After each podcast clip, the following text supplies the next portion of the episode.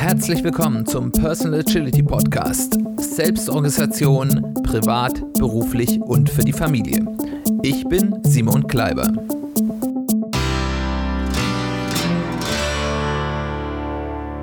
Herzlich willkommen zu einer weiteren Ausgabe des Personal Agility Podcasts. Schön, dass du eingeschaltet hast. Schön, dass du wieder dabei bist. Heute haben wir eine weitere Folge aus unserer Serie zum Thema Selbstcoaching. In dieser Serie, wenn du noch keinen davon gehört hast, stelle ich verschiedene Methoden vor, die man für sich selbst benutzen kann, äh, um ja, Prozesse anzuregen, ähnlich wie wenn man bei einem professionellen systemischen Coach ist. Also wie coache ich mich selbst? Ich bin ein großer Freund von solchen ähm, Methoden. Trotz allem wie immer ein kleiner Disclaimer vorne weg. Wenn man sich selbst coacht, ist man naturgemäß A, nicht neutral, sondern man ist ja sowohl der, der einen coacht, als auch der, der im Interesse des Coachings befindet. Und man ist natürlich eingeschränkt mit seiner persönlichen äh, Weltsicht. Man kann nur die Dinge erkennen, die einem zur Verfügung stehen, äh, was immer begrenzt ist. Das, das hat, ist auch gar nichts Schlechtes. Das ist, liegt in der Natur der Sache. Ähm, die Vorteile, die man hat, wenn man beim professionellen Coaching, bei einem gut ausgebildeten systemischen Coach ist, ähm, der eben diese Neutralität hat, der von außen auf Dinge draufschauen kann und natürlich naturgemäß noch etwas mehr Erfahrung und einen etwas äh, breiteren Methodenkoffer hat, um mit der jeweiligen Situation umzugehen, äh, hat man natürlich nicht voll. Trotzdem sind solche Selbstcoaching-Methoden sehr hilfreich. Sie helfen einem, einen besser, sich selbst besser kennenzulernen und bessere Entscheidungen zu treffen. Trotz allem, wenn du das Gefühl hast, du kommst nicht weiter oder die Selbstcoaching-Aufgabe, um die es geht, eine ganz zentrale ist, die sehr, sehr große und weitreichende Auswirkungen auf dein Leben hat, mein Rat, dann überleg dir, ob es nicht vielleicht lohnenswert ist, das Geld zu investieren zu einem professionell ausgebildeten systemischen Coach zu gehen und dort einfach sozusagen die volle Wirksamkeit mitzunehmen. Das vorweg gesagt, lass uns starten in die next, in die, in diese nächste Folge, in die nächste Coaching-Methode, die ich vorstellen will. Und äh, da geht es um Motivationsquellen und um Motivationsräuber. Und das, äh, die Methode kommt aus dem Buch Selbstcoaching von Maren Fischer-Epe und Klaus Epe, ein kleines Taschenbuch mit, mit einer Menge interessanter, ja, kleinen Techniken und Methoden, das ich durchaus empfehlen kann. Link äh, wie immer in den Show Notes. Was ist der Anwendungsfall für diese Coaching-Methode? Es ist, in erster Linie geht es darum, sich selbst besser zu verstehen, aber es geht auch darum, zu lernen, wie man Aufgaben, die vielleicht einem nicht so leicht fallen, die einen eher demotivieren, verdaubarer zu machen oder eben auch Widerstände abzubauen und so ein bisschen auch so Prokrastination zu abzuschwächen oder gar zu verhindern. Und es hilft auch, das ist ein Thema, da werden wir sicherlich im nächsten Jahr noch mal ein bisschen ausführlicher drüber sprechen, Habit Design, also das Schaffen von guten Angewohnheiten ähm, die einem helfen eben äh, manchmal den inneren Schweinehund zu überwinden und manchmal in Situationen, wo es schwerfällt, das Richtige zu tun. Wie geht das? Wir nehmen uns ein Blatt Papier, setzen uns irgendwo hin, wo wir Ruhe haben, wo wir nicht gestört werden und dann überlegen wir erstmal. Was für Tätigkeiten gibt es denn, die mir besonders Spaß machen, auf die man sich freut?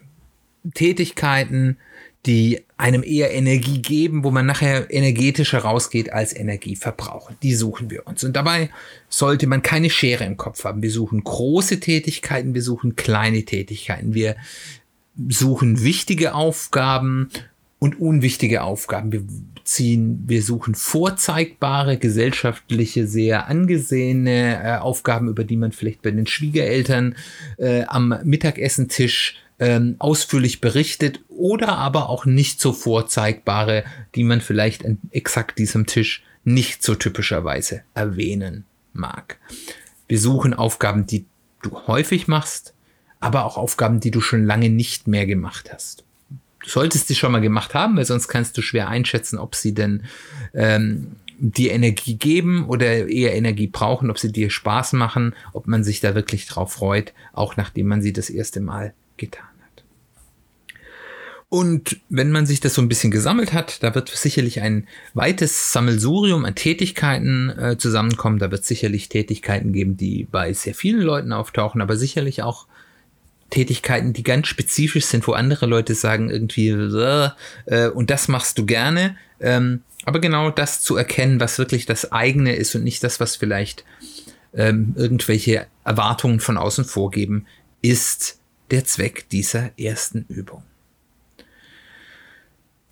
Und äh, dann kann man sich das, diese Dinge, die man da gefunden hat, vielleicht noch mal ein bisschen clustern, was sind das für Aufgaben? Ist das, sind das körperliche Aufgaben, also zum Beispiel bestimmte Sachen bei Sport oder feinmotorische Aufgaben, wo ich was bastle? Ähm, sind das geistige Aufgaben, wo ich darüber nachdenke? Ist, sind das Dinge, die ich mit Menschen mache? Sind es kreative Aufgaben? Also da könnt ihr euch überlegen, ob euch da was einfällt. Vielleicht schreibt ihr die Aufgaben auch gar nicht auf den Platz, sondern auf Post-its oder auf kleine Zettel, dann kann man die rumschieben und sich so ein bisschen clustern.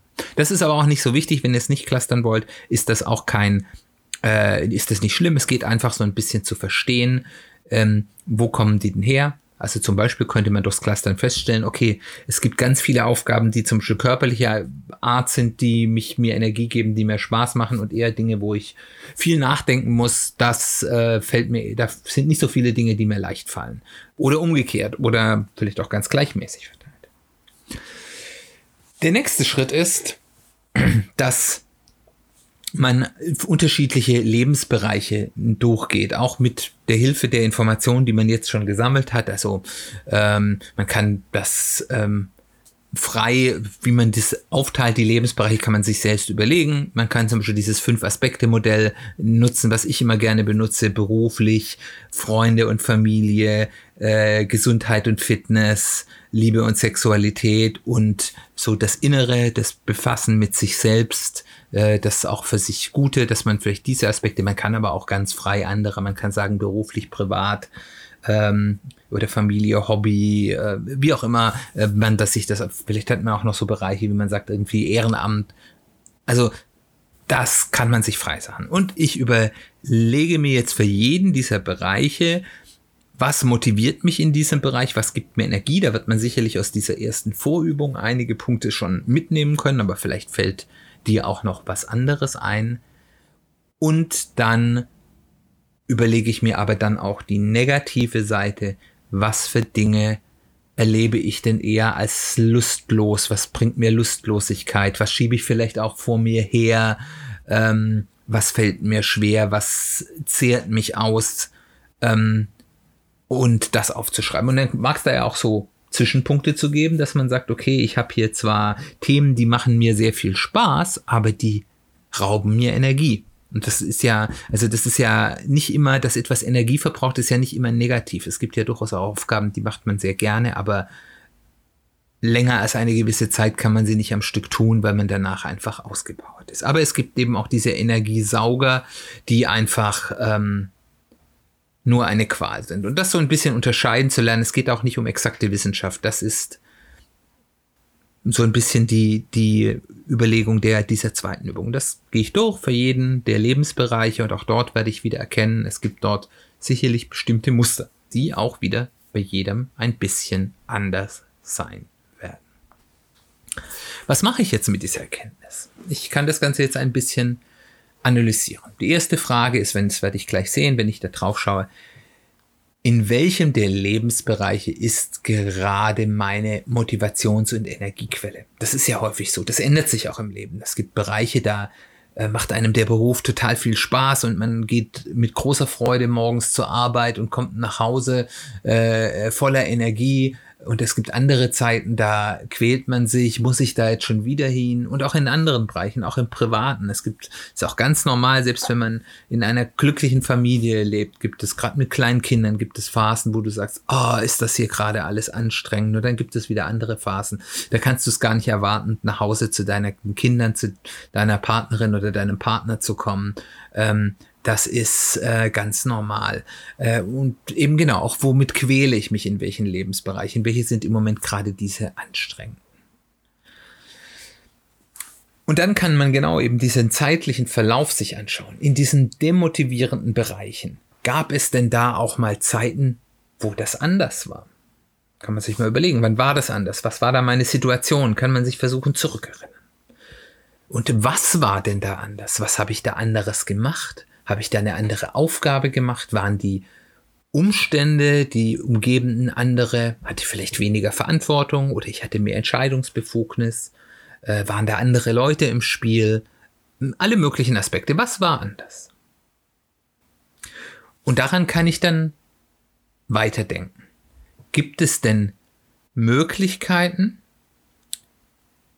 in diesen schlechten Bereichen, die mich Energie kosten, etwas zu tun, das mich motiviert, das mich aufwertet. Was müsste denn in diesem Bereich passieren, dass ich mich hier wohlfühle, dass mir das wieder Freude bereitet, dass ich wieder darauf hingehe? Wie kann ich die Aspekte, die mich demotivieren, kleiner machen, mir vielleicht auch versüßen, äh, durch, dass ich die, mir die Dinge anders mache? Kann ich dort, da kommen wir dann eben an diese, diese Habits, kann ich mir Angewohnheiten angewöhnen, die mich dazu bringen, vielleicht den ersten Widerstand zu überwinden. Häufig ist es ja auch so, dass das, die Dinge sind gar nicht so schlimm, aber es gibt dort eine innere Hemmnis, die man hat. Gibt es, und, und wenn man dann loslegt, ist alles okay. Geht mir bei manchen Aufgaben häufig so. Und kann ich mir vielleicht dann kleine Angewohnheiten angewohnen, die mir helfen, diesen Widerstand, an den man sich quält, wo dann gar nicht die Aufgabe die Qual ist, sondern das über äh, ja, das Überwinden des, des Widerstands gegen die Aufgabe die Qual ist, kann ich hier was äh, tun. Und auch am Positiven gibt es Dinge, die ich noch tun kann, dass die Dinge, die mir Spaß machen, die mich motivieren, äh, die mir Freude bereiten, dass ich mehr davon habe, dass ich denen mehr Raum gebe. Und dann kann man auch vielleicht verallgemeinernd überlegen, was sind denn die Gründe, dass mich manches demotiviert? Gibt es da einheitliche Dinge, dass in manchen Bereichen meines Lebens äh, es gibt Dinge, die mich demotivieren, im anderen auch. Und gibt es da Gemeinsamkeiten? Sind da bestimmte Arten von Tätigkeiten oder sind da bestimmte Menschen involviert oder ähm, was auch immer? Also da, da ist ja, wir sind ja alle sehr, sehr unterschiedlich und da gibt es sicherlich was zu entdecken. Und dann eben auch wiederum umgekehrt, was gibt es bei den energiestiftenden Tätigkeiten, die dort einheitlich sind? Was kann ich daraus lernen? Und daraus kann ich dann eben auch wieder einen Schritt zurückgehen und überlegen, was von diesen Dingen, die einheitlich sind bei Dingen, die mich motivieren, kann ich in die Bereiche bringen, die mich demotivieren. Und wie gesagt, ich lerne mich damit ein bisschen besser kennen. Ich erschaffe mir mehr Möglichkeiten, mir mein Leben angenehmer, gerade in den Bereichen, die gerade nicht so angenehm sind, zu machen und ähm, mein Leben auch balancierter zu machen oder auch zu akzeptieren und es mir damit leichter zu machen, dass bestimmte Bereiche aktuell schwierig sind. Und den Blick aufs Ganze zu machen und anstatt mich dann die ganze Zeit darüber zu grämen, dass ich sage, okay, jetzt im Beruf, das ist gerade aber echt doof, ähm, zu sagen, okay, aber in anderen Aspekten, in meiner Beziehung geht's gut, ich habe gerade super Fitnesserfolge, meine Familie macht mir riesen Spaß. Und das ist das, was mir wichtig ist. Und ich gehe halt zur Arbeit, das muss jetzt halt mal sein. Ich habe vielleicht eine Idee, wie ich das langfristig äh, verbessern könnte, aber ich vermeidere, ver, vermindere mein, mein Schmerz nicht dadurch, dass ich die Situation in der, im ersten Moment ändere, das sollte ich natürlich langfristig trotzdem versuchen, sondern dass ich meine Bewertung der Situation beendere, dass ich dort sage, okay, das ist halt Arbeit und äh, das ist jetzt halt so und ich kann damit leben und ich kann das akzeptieren und ich ziehe meine Energie woanders und äh, gräme mich einfach weniger, äh, dass in einem Bereich es gerade vielleicht nicht ganz gut läuft, vielleicht auch mit dem Wissen, dass ich eine Lösung mittel- bis längerfristig irgendwo in Aussicht habe. Gut, das ist schon die Methode. Wie immer bei den äh, Selbstcoaching-Folgen kurz und knackig. Ich wäre total gespannt, ob du diese ähm, Methode anwendest, was du dabei rausfindest. Vielleicht willst du mir ein bisschen was davon verraten. Ich würde mich total freuen, wenn du mich da ein bisschen an deinen Erfahrungen, die du hier mit der Methode sammelst, teilhaben lässt komm mit mir in Kontakt per Mail, per soziale Medien, über die Website www.personal-agility-podcast.de. Dort gibt es zu jeder Folge einen Blogpost mit Kommentarfunktion äh, und da findest du auch nochmal alle Links, wie du mit mir in Kontakt treten kannst. Wenn es dir gefällt, wenn du meinst hier, der Podcast, den der Simon hier macht, das ist äh, eine gute Sache, die hilft mir weiter, das sollten andere Leute auch hören. Würde ich mich total freuen, wenn du mir ein bisschen hilfst, die Sichtbarkeit des Podcasts zu erhöhen. Empfehle mich gerne weiter im Familienkreis, Freundeskreis, Kollegenkreis, über soziale Medien. Wenn es dir gut gefällt, und auch sonst natürlich, lass mir gerne ein Review da, entweder dort, wo du Podcast hörst, wenn es dort Reviews gibt, oder auf Apple iTunes ähm, äh, oder Apple Podcast iTunes. Dort äh, gibt es die auf jeden Fall und das ist auch so ein bisschen wichtig, um gesehen zu werden. Und wenn du einen Spotify-Account hast, egal ob du dort äh, deinen Podcast hörst oder nicht, egal ob das ein äh, freier oder ein bezahlter Spotify-Account ist, lass einfach da beim Podcast mir ein Abo da. Kostet nichts, passiert nichts weiter, außer dass du vielleicht mal eine Benachrichtigung irgendwie bekommst, wenn eine neue Folge ist.